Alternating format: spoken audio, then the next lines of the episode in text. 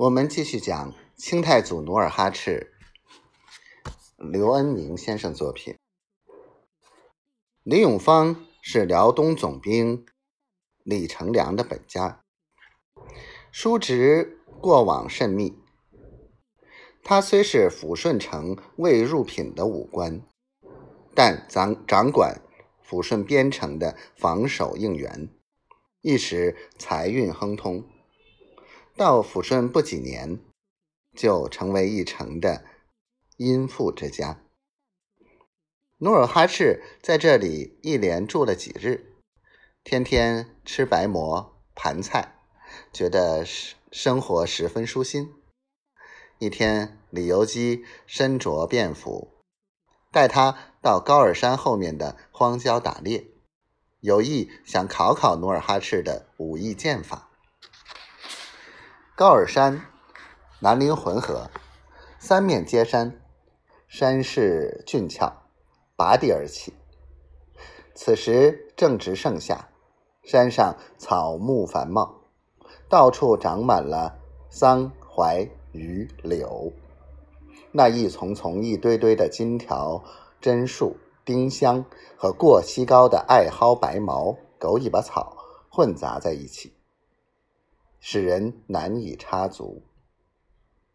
这里由于山高林水，狼獾鼠兔、野鸡大雁结伙成群，欢跳不止，自然形成了一个天然的好猎场。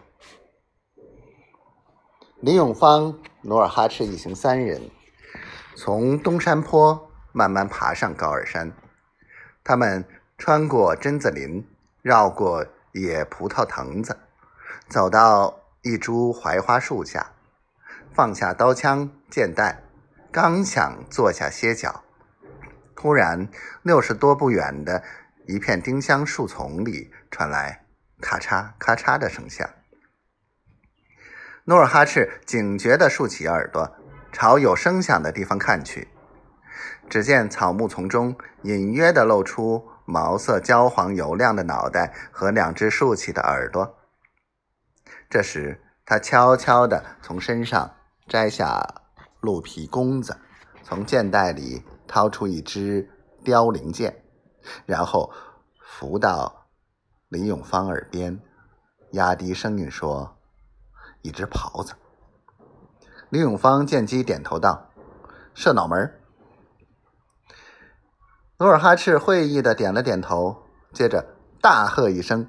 正当袍子抬头拼命逃窜之际，努尔哈赤张弓搭箭，只听“嗖”的一声，那袍子便应声向前一窜，一头栽到地上。